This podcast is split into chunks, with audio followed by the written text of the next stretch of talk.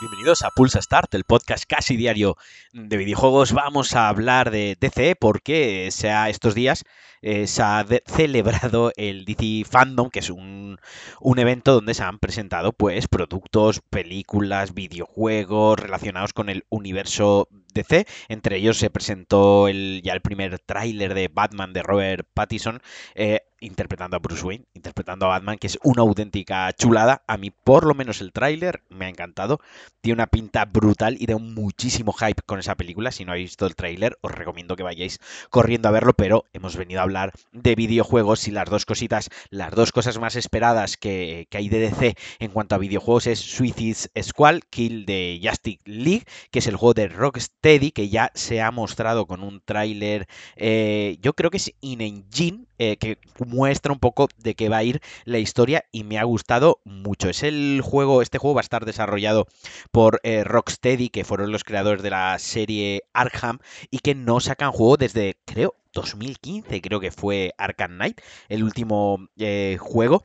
O sea, ya hace unos cuantos añitos. En este será, en este caso, tenemos un juego de acción cooperativa y controlaremos a los cuatro villanos eh, que se han elegido en este caso para el Suicide Squad, que es Harley Quinn, es el Capitán Boomerang, eh, Rey Tiburón y Deadsuit.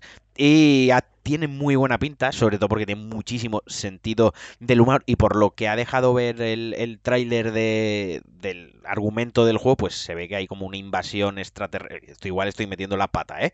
Hay como una invasión extraterrestre y, y se vuelven malos los miembros de la Liga de la Justicia y te los tienes que ir eh, cargando uno a uno. Una cosa que me ha llamado mucho la atención y que se ha confirmado es que este juego forma parte de la saga Batman Arkham. O sea, está dentro del universo, digamos que es como sería la continuación de ese Arkham Knight. Y yo le tengo muchísimas, eh, muchísimas ganas. Han dicho que eh, habrá mucho loot, habrá componente online, que estará enfocado mucho a que es a la faceta cooperativa entre miembros cuando, cuando juguemos con amigos, aunque también eh, permitirá jugar en solitario y que no habrá ningún, ningún problema. Estará ambientado en Metrópolis con un mundo abierto. Vaya, que yo tengo bastante, bastantes ganas. Y el otro juego que también se ha mostrado también con un tráiler eh, sobre la historia también in-engine sospecho, no lo sé, esto me lo estoy sacando así un poco de la sobaquera, es el Gotham 9, un juego que eh, también será cooperativo, de acción cooperativa, también ambientado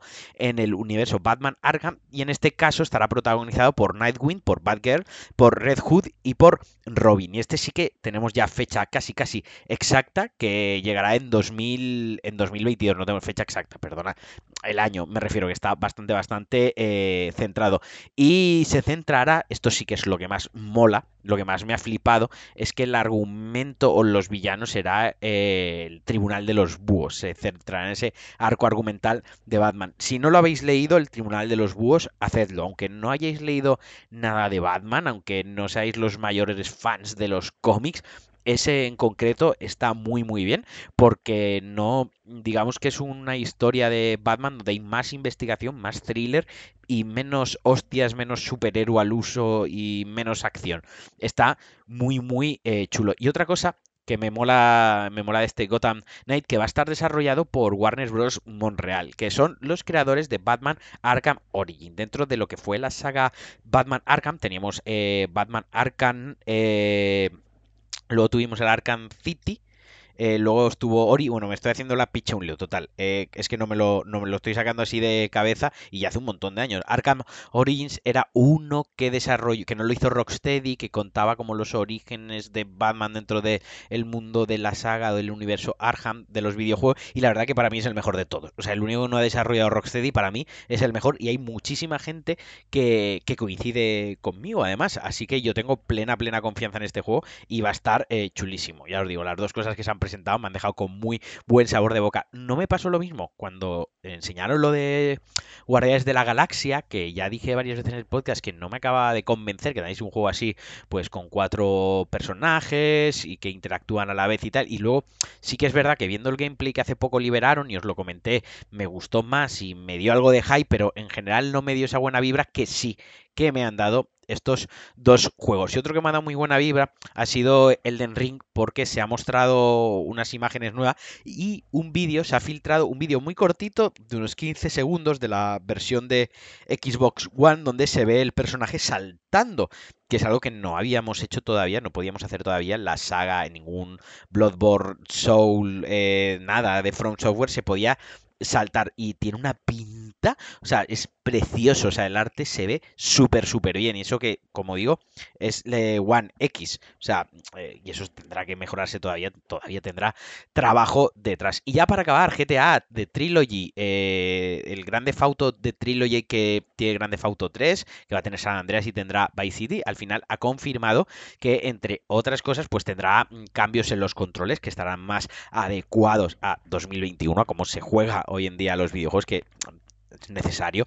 Cuando hacen este tipo de remasterizaciones, los controles se tienen que tocar. Las animaciones y los controles se tienen que tocar para que no queden toscas y no queden obsoletas y no sea un auténtico sufrimiento jugar. Estoy jugando Alan Wake Remake estos días también y me gusta mucho cómo se siente el control. No ha envejecido mal del todo, pese a que no lo han toqueteado. Pero yo creo que en Grand Theft Auto 3, por ejemplo, incluso en Vice City, o sea, eso es necesario al 100%.